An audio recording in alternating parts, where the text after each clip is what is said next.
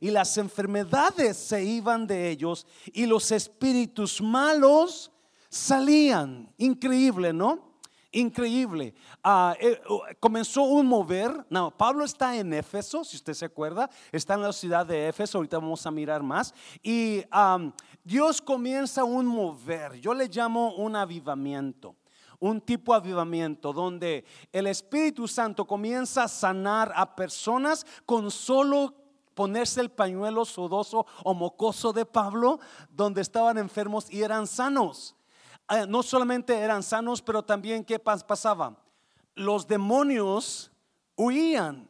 un mover increíble, un mover de Dios increíble que estaba, comenzó a pasar en Éfeso.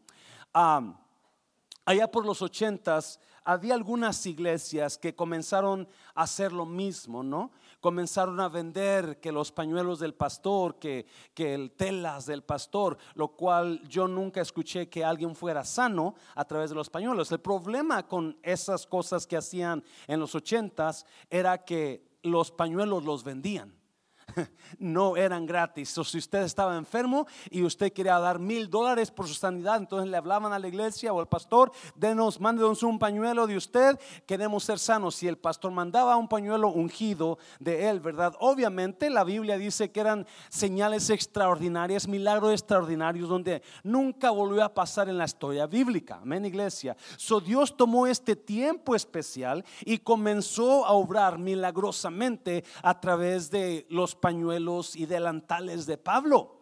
Amén. So, un mover comenzó, versículo 13. Pero algunos de los judíos, exorcistas ambulantes, intentaron invocar el nombre del Señor Jesús sobre los que tenían espíritus malos, diciendo: Os conjuro por Jesús, ¿el qué? El que predica Pablo. So, ¿hay un problema ahí con eso? Y es, estos judíos no conocían a Jesús. Estos judíos conocían a Pablo, pero no conocían a Jesús. So, no tenían una relación con Dios, estos judíos. Y si usted no tiene una relación con Dios, usted no puede sacar demonios. Amén, iglesia. Porque el Espíritu Santo no está en usted. Si usted tiene una conexión con Dios, usted conoce a Jesús, entonces usted tiene todo el poder y la autoridad para sacar demonios aunque no lo crea, aunque no hayas recibido entrenamiento, aunque usted no se sienta capaz, en usted hay poder. Amén, iglesia. He experimentado eso personalmente, donde yo me he sentido que no puedo sacar demonios o que no saco demonios y Dios los ha sacado por quien está en mí, amén iglesia, no por quien soy yo. Entonces, ese es el problema con los judíos que estaban sacando demonios diciendo en el nombre del Jesús el que predica Pablo. So, ahí no había una relación con Cristo. Versículo 14.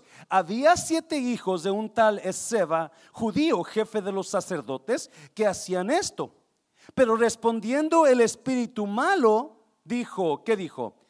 A Jesús conozco y sé quién es Pablo, pero ustedes, ¿quiénes son?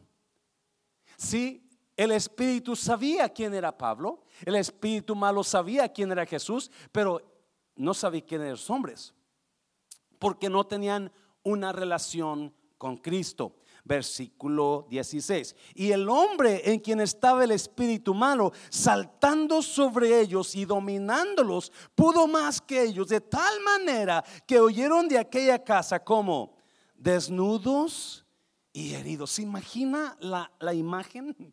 Siete adultos barbones corriendo por la calle, sangrando. ¡Oh, my God! ¿Verdad?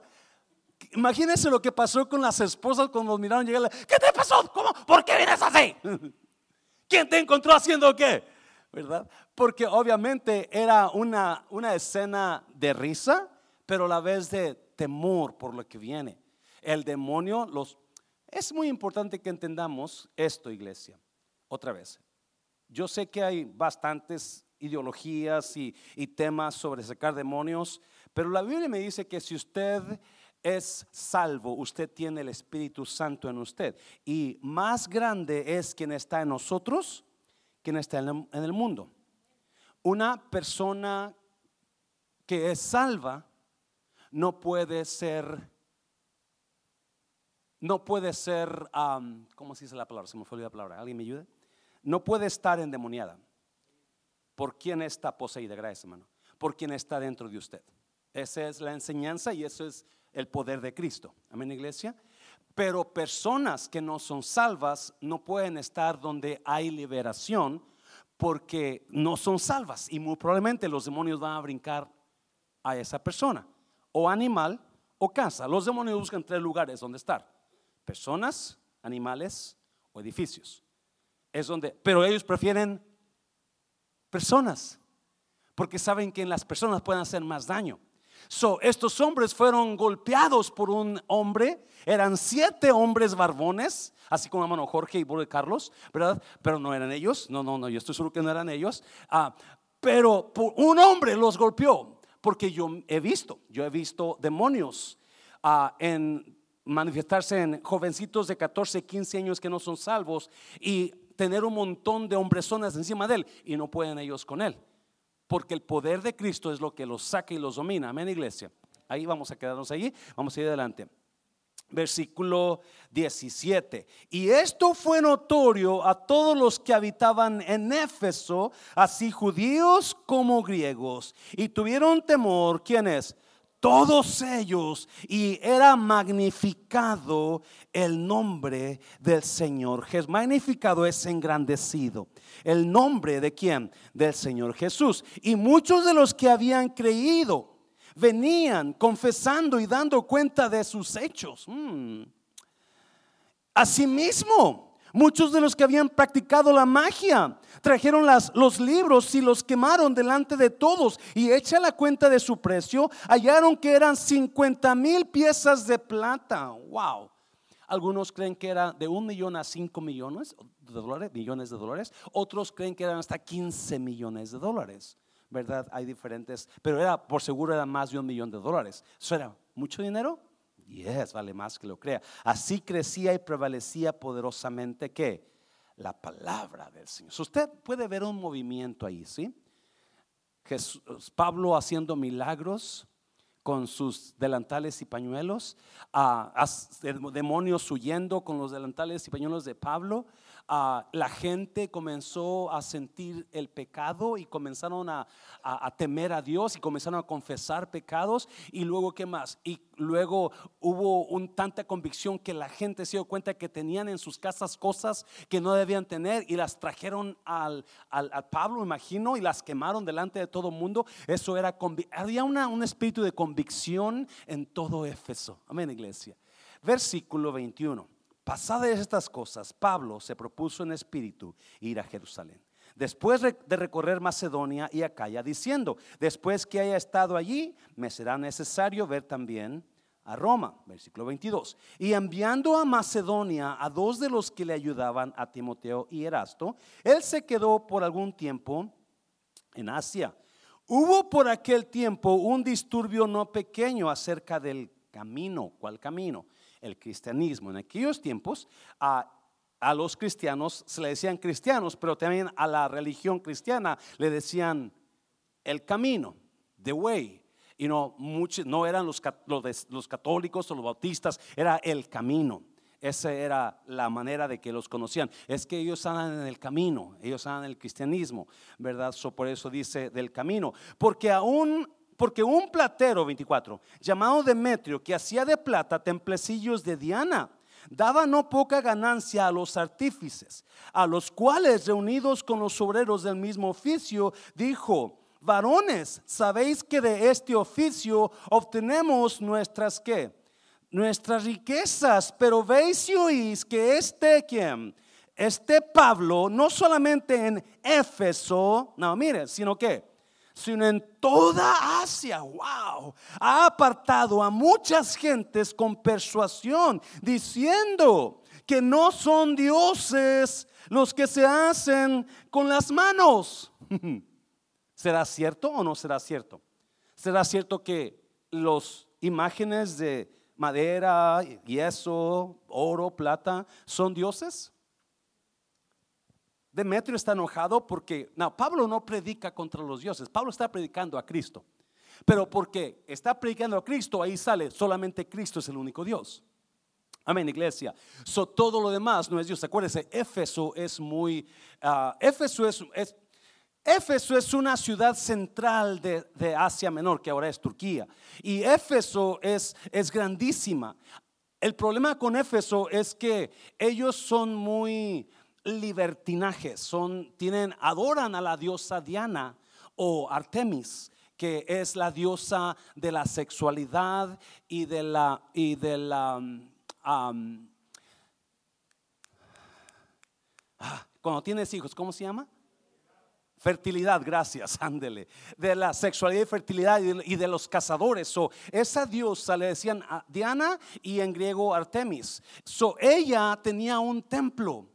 Y el templo, si usted ha escuchado un poco la historia, era un templo grandísimo y altísimo. No sé si 60 pies de altura las, las, las bases que tenía, donde se veneraba a Diana. Era, era, era un, un negocio increíble que tenían los artífices que hacían ahí.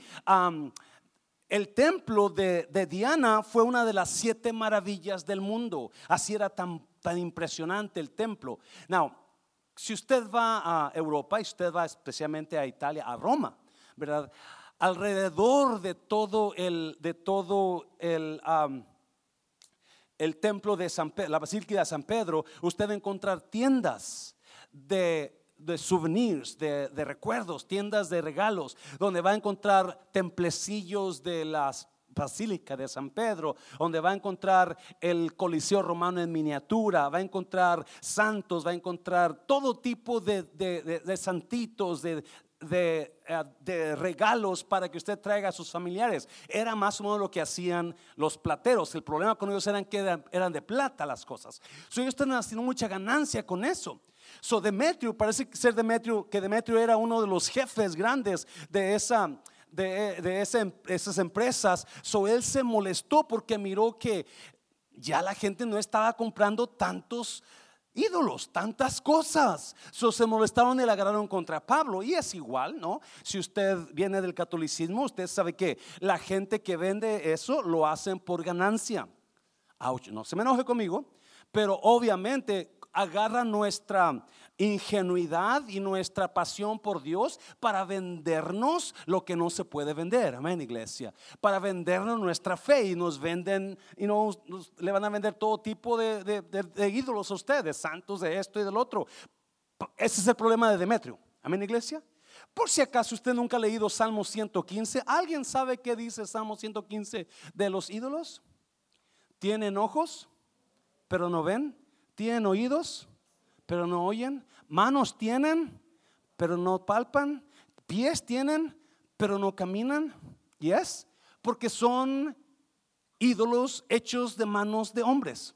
Amén, iglesia. So, ese es el problema que está teniendo Demetrio con Pablo. Él se enoja con, con, con Deme- con Pablo y comienza él a, a decirles, hey, ¿qué ondas con este? Versículo 20, 27. Y no solamente hay peligro de que este nuestro negocio venga a desacreditarse, sino también que el templo de la gran diosa Diana sea estimado en nada y comience a ser destruida. La majestad de aquella a quien venera, a quien toda Asia y quién más y el mundo entero. Muchos creen que ahí va más allá, no quiero decir más cosas, por, más allá de la diosa Diana, porque la diosa representa quizás a otras diosas, a otros ídolos. ¿Alguien me está entendiendo? Ah, la diosa Diana era una mujer que la habían hecho con muchos pechos.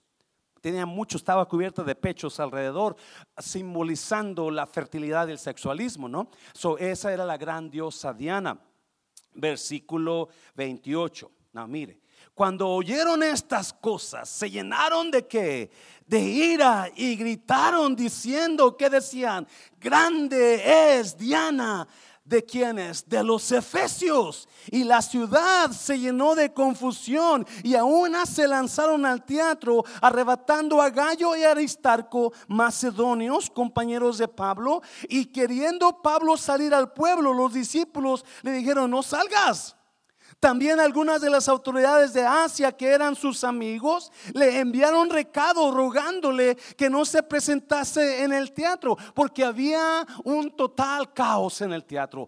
cuando Demetrio les dijo, nos van a quitar nuestras finanzas, nos van a quitar el dinero. Acuérdese una cosa, usted puede ser muy amigo de alguien, pero en cuanto ese amigo le toca su, su cartera, ya se va a ejercer amigo usted.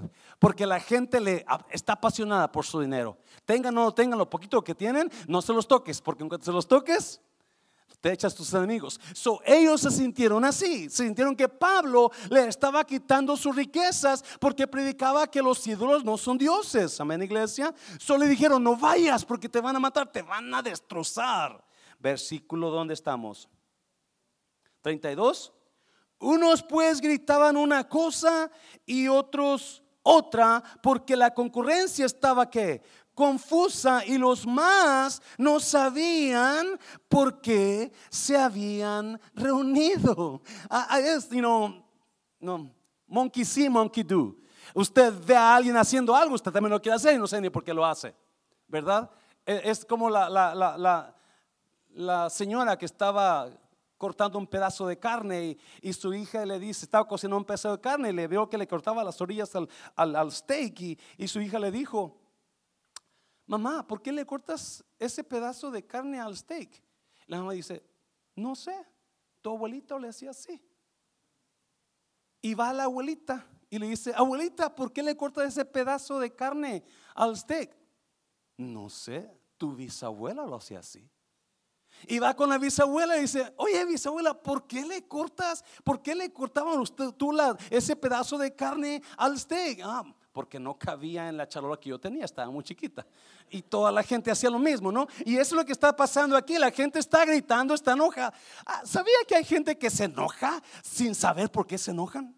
Simplemente amanecieron enojados.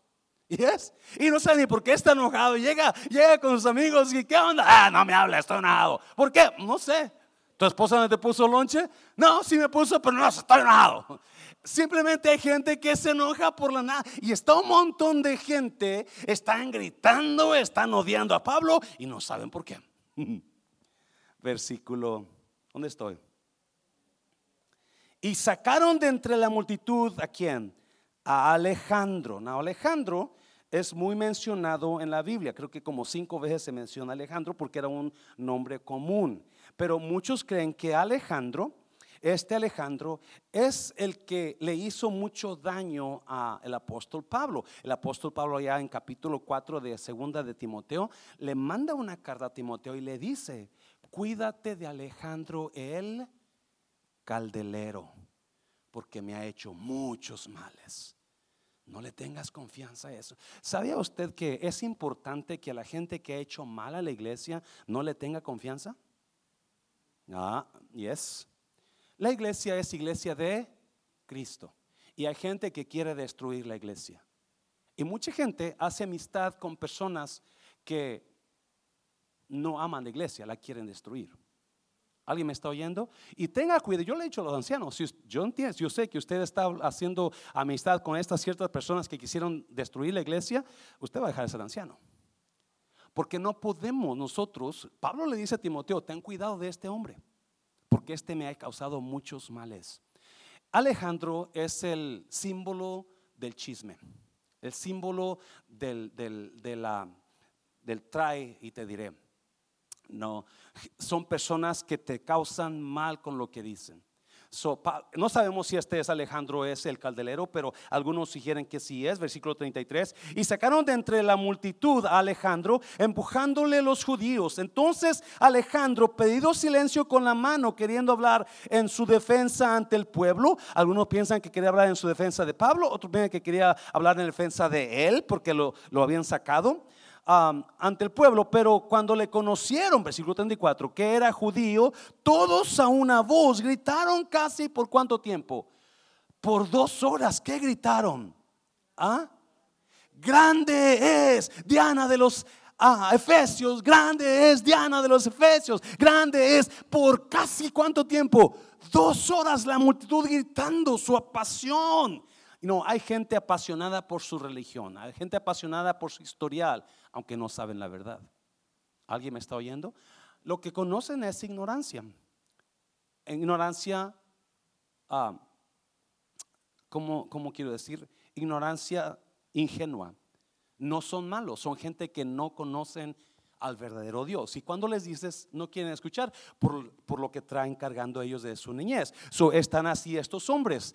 Grande es Diana de los ejércitos cuando no se dan cuenta que esa no es una diosa. Versículo que, ¿dónde estoy?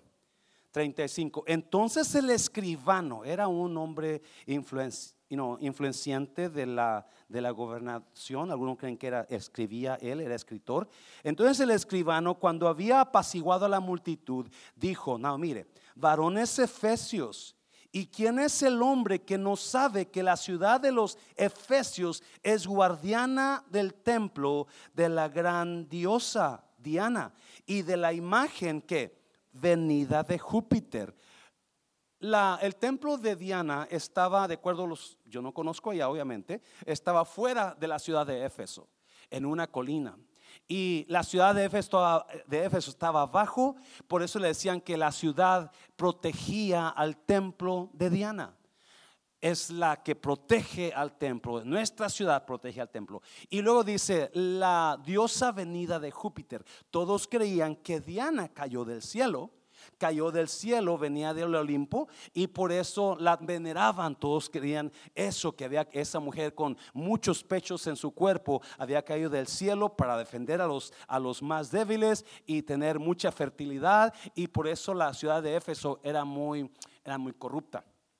So, el escribano apacigua a la gente, versículo, ¿dónde estamos? Uh, versículo que 36. Puesto que esto no puede contradecirse, es necesario que os apaciguéis y que nada hagáis precipitadamente, porque habéis traído a estos hombres sin ser sacrílegos ni blasfemadores de vuestra diosa.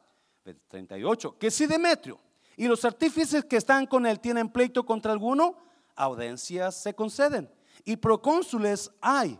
Acúsense los unos a los otros. Y si demandáis alguna otra cosa, en legítima asamblea se puede decidir, porque peligro hay de que seamos acusados de sedición por esto de hoy, no habiendo ninguna causa por la cual podamos dar razón de este concurso. Y habiendo dicho esto, ¿qué pasó? Despidió a la asamblea. Y ahí terminamos capítulo 19. Now, antes de terminar y que usted se vaya a cenar, ¿verdad?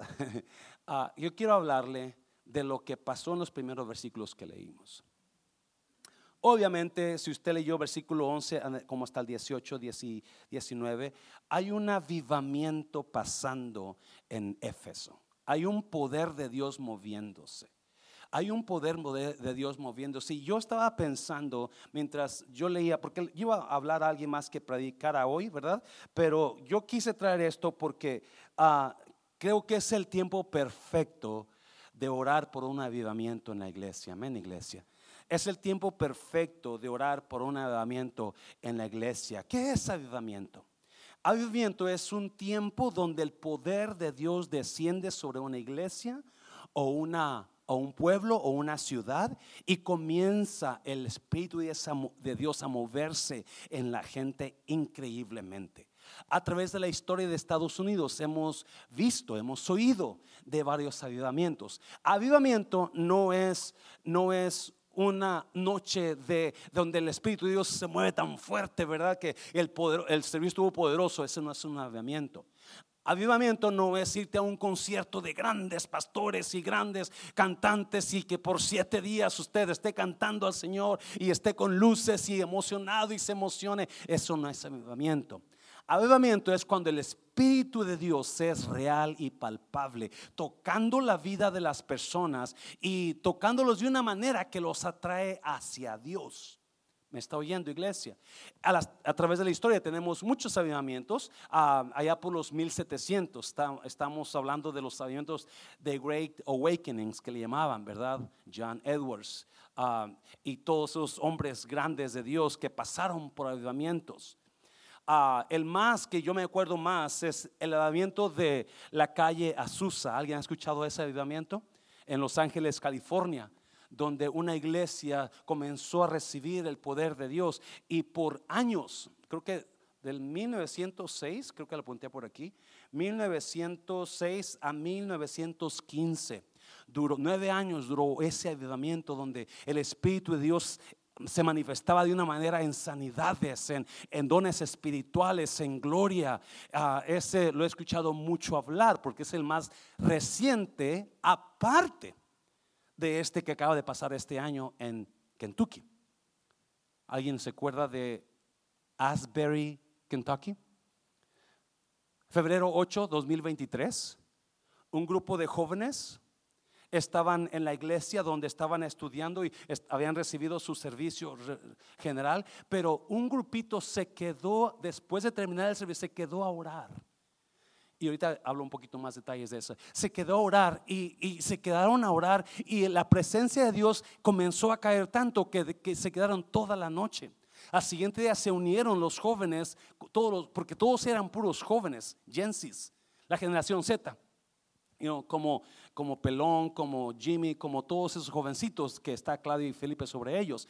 Esos, y comenzó un avivamiento ah, increíble. Si usted lo googlea, usted va a mirar que había líneas por bloques y bloques de gente queriendo entrar. No había milagros, con lo que yo entiendo, no había, pero había una presencia palpable de Dios eran puros cantos casi, era pura adoración, donde la gente día y noche estaba ahí, autobuses de iglesias venían, gente importante venía este febrero pasado a, a la iglesia de Asbury, Kentucky donde se movió el Espíritu de Dios desde el 8 de febrero hasta el 24 de febrero. Y eso fue porque las autoridades dijeron, ya no más, no vamos a seguir esto de, Dios, vamos a pararlo aquí. Los que querían venir lo sentimos mucho, pero vamos a parar eso.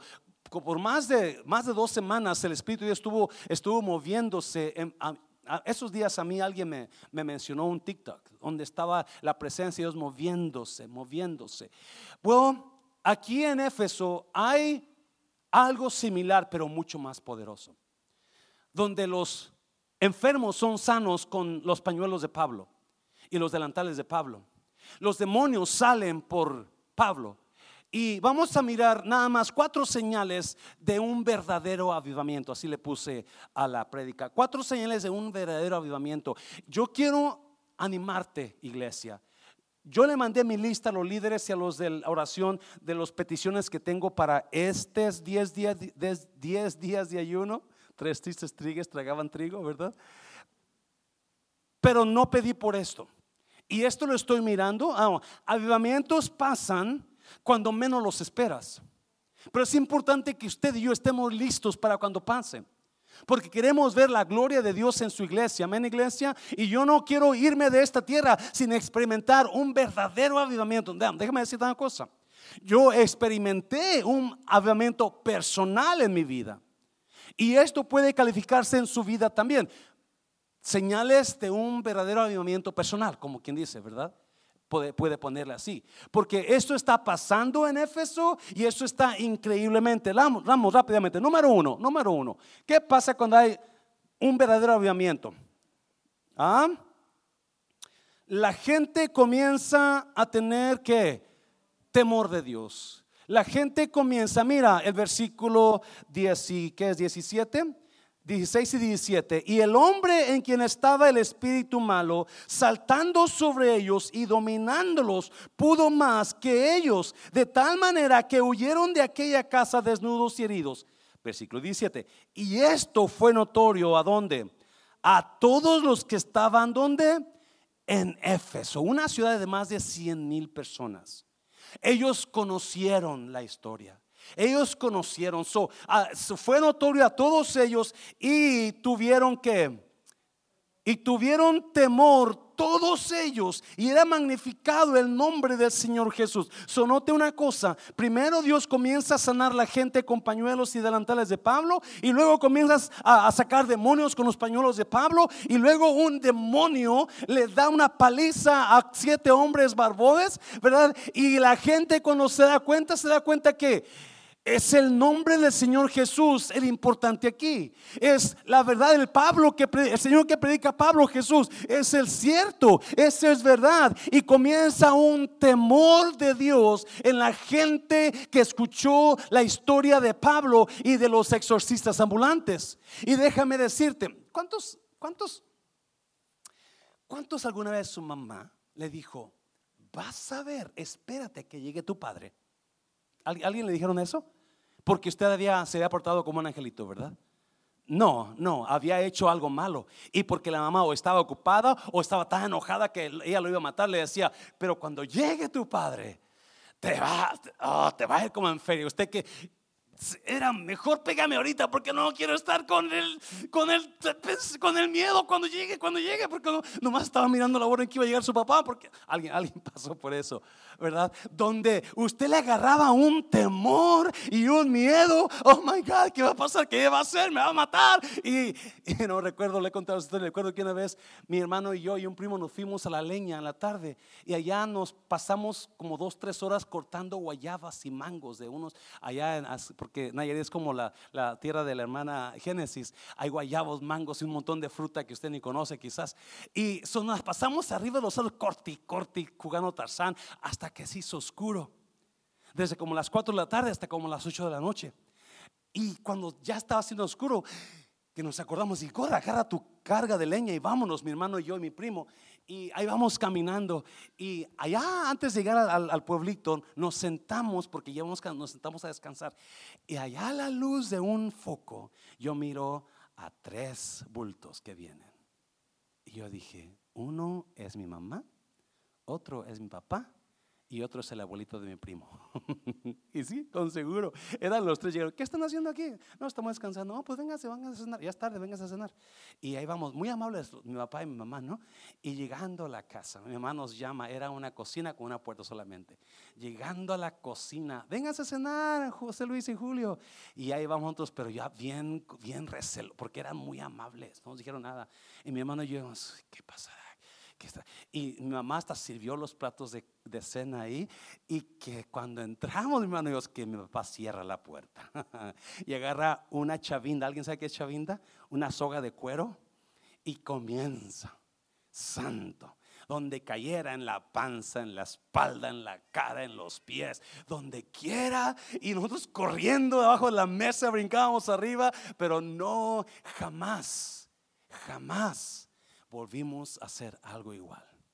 Y la gente agarró un temor a Dios que comenzó un mover del Espíritu Santo. Cuando el verdadero Espíritu de Dios entra en una persona, escuche bien, cuando el avivamiento llega en una persona, usted tiene temor real de Dios. ¿Sabe por qué la gente hace cosas tontas todo el tiempo? Porque no tienen temor de Dios. Siempre están haciendo lo mismo hasta que viene el juicio de Dios y usted se va a tener, va a tener cuidado. No, no, cuando usted realmente tiene temor de Dios, usted para de hacer lo que va a hacer porque sabe que hay un Dios que está vivo, que le va a ir como en feria cuando le toque su turno. ¿Me está Papá, mamá, si usted quiere gritarle a tus hijos y ponerte a, hacerlos, a, tus hijos ayunar y orar, déjame decirte qué bueno que lo pones a ayunar y orar, pero nada va a hacer el trabajo que cuando ellos agarren temor de Dios en sus corazones. Y cuando agarren temor de Dios en sus corazones, no tienes que decirles nada, ellos mismos van a buscar la presencia de Dios.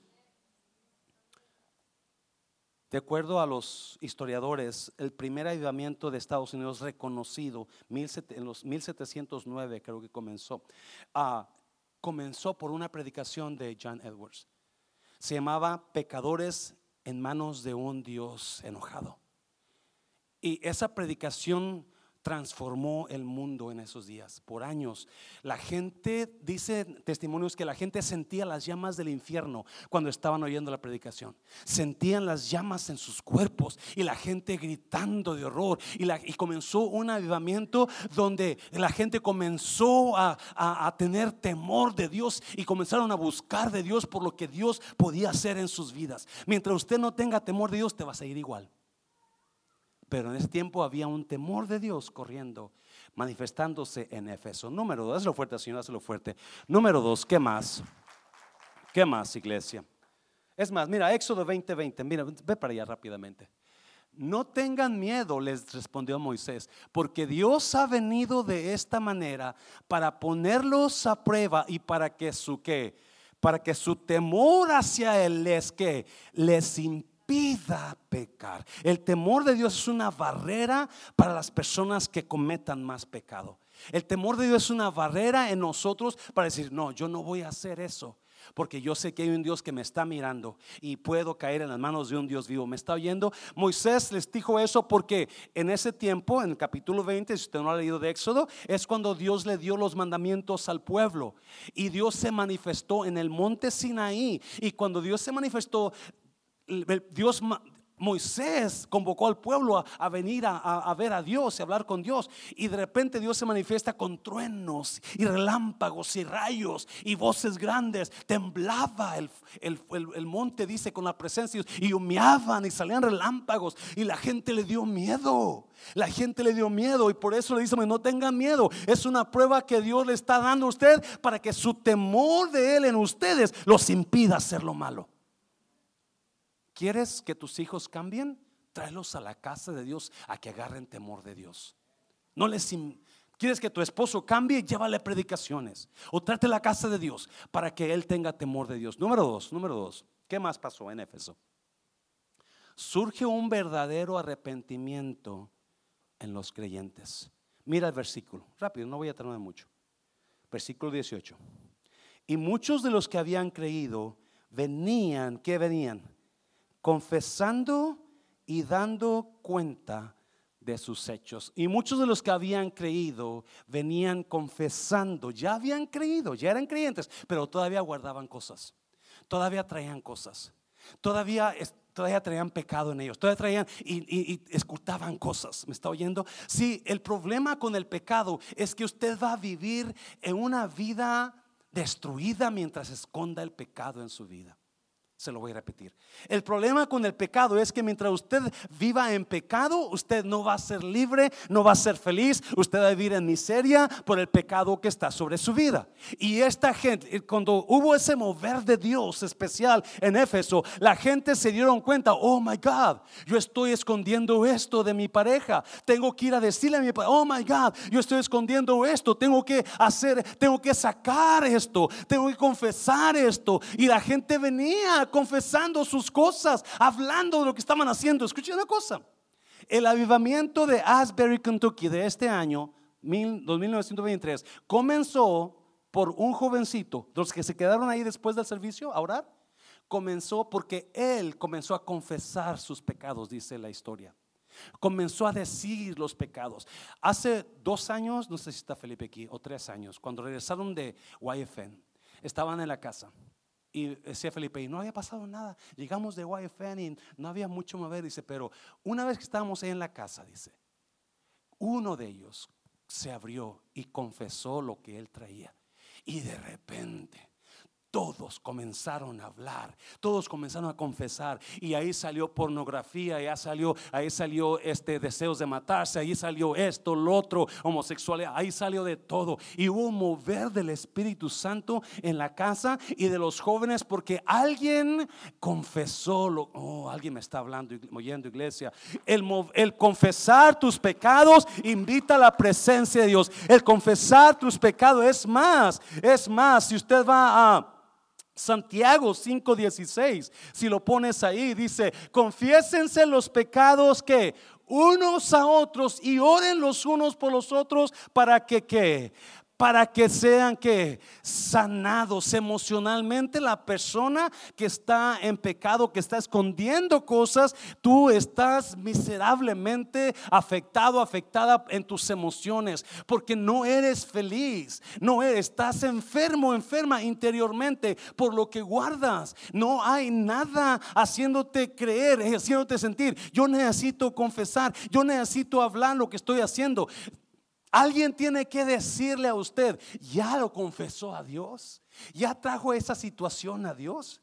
Ya trajo esa situación, ya se lo llevaste a Dios, confiésalo para que sea sano. Y si es necesario confesarlo a alguien que usted ofendió, es muy importante que entienda, se lo confieso a Dios y se lo confieso a la persona que ofendí. Porque para que sea verdaderamente libre, que dice confesar vuestras ofensas unos a otros para que sean sanados. Cuando yo hago mal a alguien es importante que yo vaya y pida perdón y diga, ¿sabe qué? La regué, perdóname. Porque es cuando Dios va a comenzar a sanar y es cuando Dios va a traer avivamiento en nosotros. Dáselo fuerte al Señor, dáselo fuerte.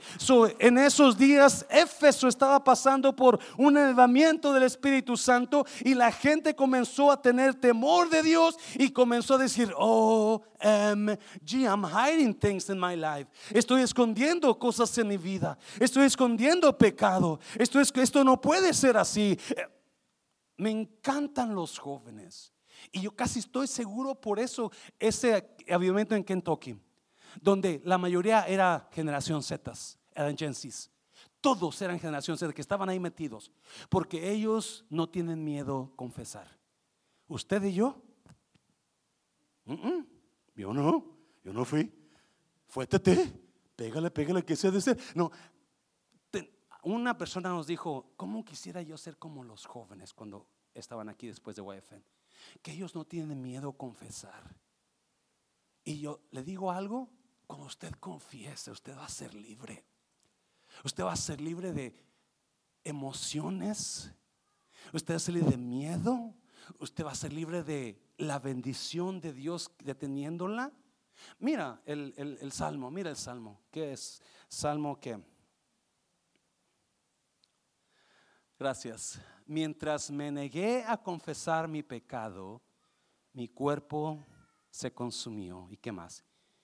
Y gemía. Hay personas que están enfermas no solamente emocionalmente, pero físicamente, por las cosas que traen están, están, están cansados, están sufriendo, están quejándose porque no ha pedido perdón o buscado reconciliación o confesado lo que usted trae. Y el confesar, escuche bien otra vez, el confesar atrae la presencia de Dios a nosotros. Yo le aseguro, cuando usted vaya con alguien que usted ofendió y usted le diga sinceramente, ¿sabe qué hermanito? Perdóneme, la, la regué va a haber convicción en los dos y el Espíritu Santo se va a mover. ¿Alguien me está oyendo? El Espíritu Santo va a caer en ese momento. Porque confesar pecados, el confesar, ¿sabes qué, honey? La regué, I'm sorry, perdóname. No tenga miedo, vaya con él, vaya con ella y dígale, estoy regando, yo he estado regándola, perdóname porque he hecho esto, o te estoy haciendo esto, o, la estoy regando en esto. Ya no, ayúdame a ser mejor. El Espíritu Santo va a caer en ese momento en los dos y va a haber liberación en tu vida. Dáselo fuerte, Señor, dáselo fuerte. Número tres, rápidamente, número tres, ¿qué más? ¿Qué más? Abandonamos las cosas. Oh, esto me encanta. Esto me encanta. Mira el versículo 19. Asimismo, muchos de los que habían practicado la magia trajeron los libros y los quemaron delante de todos. Y echa la cuenta de su precio. Hallaron que eran 50 mil piezas de plata. Como le dije, algunos creen que era un millón de dólares, otros creen que eran hasta 15 millones de dólares. Eran libros carísimos, eran libros de personas que no andaban jugando con la brujería, eran brujos, eran brujas era algo demoníaco. Y cuando ah, lo, lo impactante, el impacto que puede ser una persona, una persona que hable de Cristo, una persona que dé las nuevas a gente, el impacto que puede hacer. El simplemente hecho de que Pablo estaba, no iba a, a, a pesar de que lo querían matar, destrozar, él estaba ahí, dando la palabra dando la victoria a la gente. Y de repente el Espíritu Dios comenzó a responder. Y la gente comenzó a tener temor, la gente comenzó a confesar sus pecados.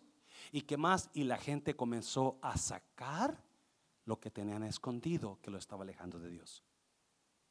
¿Alguien, aquí está aquí todavía? La gente comenzó a sacar los libros de magia, es, comenzó a sacar, sí, ¿qué es lo que lo está deteniendo usted de una relación mejor con Dios? ¿Qué es lo que está escondiendo usted que no lo deja o no la deja y no meterse más con Dios? Porque eso es lo que hicieron ellos. Y ellos no, no lo hicieron escondido. Ellos sacaron y los quemaron delante de todos. Algunos tenemos que dejar quizás todavía ídolos. Algunos tenemos que dejar actitudes. ¿Qué, ¿Qué, es lo que lo está deteniendo? Mira Colosenses, mira Colosenses, Colosenses capítulo 3. Pero ahora, ¿qué? Dejen, sácalo, quémalo. Dejen también todas estas cosas que, ¿qué? Ira, ¿qué más? Enojo, porque ira y enojo son diferentes cosas. Enojos con usted yo nos molestamos, que es, que es bueno enojarte, ¿ves? Porque el enojo es bueno para defenderte, para protegerte, pero ya cuando ese enojo se torna en ira, que es odio, es rencor y es con ganas de golpear, eso ya es ira. Por eso es diferente. Malicia, blasfemia y palabras, ¿qué? Groseras de su boca, versículo 9. No sé qué, mientan los unos a los otros porque se han despojado, han dejado al viejo hombre con sus prácticas. Una persona que que una persona que está pasando por verdadero avivamiento deja todas estas emociones negativas a un lado por buscar a Dios. Le dice que sí a Dios y le dice no a sus emociones que la están deteniendo. ¿Me está oyendo iglesia? Hay gente que está siendo detenida de buscar a Dios por sus emociones de enojo, de ira o de, de yo no sé qué será, ¿verdad? Tantas cosas. Pablo dice que son las emociones de nosotros los que nos detienen de un acercamiento con Dios más cerca. Esta gente no se detuvo. Se dieron cuenta que en su casa había cosas que iban a traer maldición y que los iban a detener de recibir total bendición de Dios. So sacaron las cosas y los trajeron y no importaba el costo. Alguien me está oyendo. No importa, hazlo fuerte, hazlo fuerte. Nosotros no queremos dejar you medio trabajo, nos, pagan 6 dólares la hora por estar ganando 6 dólares la hora, un poquito más, pero y no venimos a la casa de Dios, cuando deberíamos de dejar aunque nos cueste. ¿Alguien me está oyendo, iglesia? Como hablábamos el domingo, buscamos las cosas más pequeñas y dejamos las cosas más grandes a un lado. Buscamos las cosas más pequeñas en la vida. ¿Qué comeremos? ¿Qué vestiremos? Esas son cosas pequeñas comparadas a nuestro Dios. Busque las cosas más grandes. Y cuando sacamos lo que nos está deteniendo y lo quemamos, Dios va a hacer un avivamiento en sus vidas. Dáselo fuerte al Señor, dáselo fuerte. Ya número cuatro, número cuatro, para que te vayas a cenar. Número cuatro, ¿qué más? Comenzamos a buscar la guianza del Espíritu de Dios en nuestras vidas. ¿Alguna vez usted se ha levantado y usted ha dicho, este día yo voy a poner atención a la voz de Dios y voy a seguir la voz de Dios. ¿Yes? Ah, o se levanta como burro sin mecate, dice mi mamá, ¿verdad? Como burro se levanta y corriendo la cara, vámonos, vente y, y, llegas y luego se encuentra con el tráfico y está la persona de usted bien lenta y usted comienza a decirle un montón de cosas a la que está enfrente de usted, ¿verdad? Porque la carne le está ganando. ¿Yes? Mire lo que comenzó, mire lo que pasó ahí. Mire Pablo, 19 de Hechos. Pasadas estas cosas, Pablo se propuso en qué? En espíritu ir a Jerusalén después de recorrer Macedonia y Acaya, diciendo, después que haya estado allí, me será necesario ver también a Roma. Cuando otra versión dicen, Pablo se sintió en el espíritu. Pablo sintió en el Espíritu ir a Jerusalén. Si usted ha leído el capítulo, a todo el libro de Hechos, usted se da cuenta que Pablo fue a Roma. Pablo fue a Roma porque esa, ese, eso que sintió él no fue de él, fue de Dios. En su camino a Roma, Dios le recuerda, Pablo, no temas, no te va a pasar nada, sigue adelante. Es necesario que así como testificaste en Jerusalén, testifiques también en Roma. Porque ese sentir vino de Dios. ¿Cuántos de ustedes de verdad se levantan a veces diciendo, yo hoy voy a hacer, decirle no a mi carne y voy a decirle sí al Espíritu? Voy a dejarme guiar por el Espíritu de Dios y no por mi mismo viejo yo. Acuérdese, nuestro peor enemigo, su peor enemigo de usted no es su esposo o su hijo o su hija. Su peor enemigo es su propia carne de usted. Su propio pensamiento de usted. Porque si usted quiere, usted puede ser la persona más alegre de su casa, más alegre de su trabajo, más positivo de su casa, más positiva de la iglesia, más con fe, con, y eso va a cambiar todo para usted. ¿Me está viendo? Pero usted es la persona más negativa, más, más enojón, más enojona, más esto. Usted va a ser una, una persona bien, bien buena onda. Son malos pensamientos, son malos pensados de usted. So, ¿Qué hizo Pablo? Pablo puso atención a lo que estaba sintiendo y quizás lo dijo, hmm, yo siento que esto es, créame, últimamente he estado tratando de poder discernir entre mi carne y la voz del Espíritu. No es fácil, no es fácil, pero le voy a dar unos consejos rapiditos antes de irnos, ¿sí? ¿Cómo sé, cómo sé que lo que estoy sintiendo es mi carne o es del Espíritu? ¿Cómo sé eso? ¿Yes? ¿Sabe que la Biblia es bien clara en eso?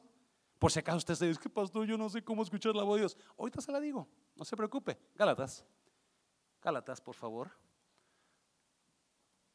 Gálatas 5, en la versión Biblia viva, dice, pero si a ustedes los guía el Espíritu, ¿está mirando?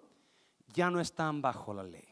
Si usted se guía por el Espíritu, usted ya no está bajo la ley, ya no tiene que obedecer leyes, pero hay algo más que va a obedecer. Versículo 19. So, ¿Cómo yo sé? ¿Cómo yo sé si lo que estoy sintiendo es de mi carne o es del espíritu? ¿Cómo yo sé si me voy a dejar guiar por mi carne o por mi espíritu? 19. Y estas son las obras de la naturaleza pecaminosa. Lo que usted, si usted está sintiendo esto, usted es su carne. Si usted está sintiendo esto, usted está en su carne. Número uno, inmoralidad sexual. Número dos, impureza y libertinaje. Usted ya no, está yendo por el espíritu por su carne ahí. Por la carne, ¿verdad? Si soy inteligente. Versículo 20. Número 20, idolatría y qué más? Y brujería, todo eso es de la carne. ¿Qué más? Odios, hmm, ¿qué más? Pleitos, ¿qué más? Celos, y ahí va otra esa palabra otra vez, ¿qué más? Iras, ¿qué más? Rivalidades, disensiones y cuando usted sienta pelear con alguien, ¿usted eso es del espíritu? ¿Ah? ¿Eso es del espíritu, iglesia? Cuando usted se enoje con alguien, ¿eso es del espíritu? ¿Ah? Cuando usted quiere decirle a alguien lo que usted siente, ¿eso es del espíritu? No, es de su carne. Cuando usted tenga celos de alguien, ¿eso es del espíritu? No, eso es de su carne. So acuerde la próxima vez que usted siente enojo por alguien, acuérdese, ah, ah, eso es de mi carne. Yo te estoy escuchando la voz del espíritu. So para guiarme por la voz del espíritu, tengo que decir no a la voz de mi carne. Versículo 21. Em, ¿Qué más? Envidia, ¿qué más? Borracheras. ¿Sabía usted que últimamente los cristianos, y yo no sé de esta iglesia, pero los cristianos están envolviéndose más y más en el mundo, donde ya lo que antes dejaron de hacer, están regresando a hacerlos? ¿Se ha, dado cuenta usted de eso? De que ya la gente cristiana ya no se puede diferenciar mucho. Y Pablo dice, envidia, borracheras, orgías y otras cosas como esas. Como ya les dije antes, se los repito ahora, los que llevan esa clase de vida, ¿qué pasa? No heredarán. Wow. ¿Es de cuidado eso, iglesia? Ya, es, es, importante escuchar la voz del Espíritu. Yes. Yes, Pablo se dejó llevar por la voz del Espíritu y dijo, yo voy a ir a Jerusalén y luego voy a terminar en Roma. Y eso hizo porque esa voz era de Dios en su mente.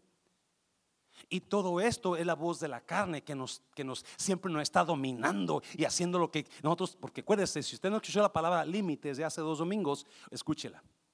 Se llama límites, es muy, muy importante para usted si usted está bajo la carne. No, versículo 22. No, mire, versículo. En cambio, este es que el fruto que el Espíritu que produce en nosotros. O si usted se va a dejar guiar por el Espíritu, usted va a hacer estas cosas que siguen. ¿Yes? So, la carne está acá y el Espíritu está allá. Usted decide cuál de ellas seguir. Y depende de lo que usted siga, es lo que va a determinar quién es usted. Versículo 22. En cambio, este es el fruto que el Espíritu produce en nosotros. Número uno, ¿qué? Amor.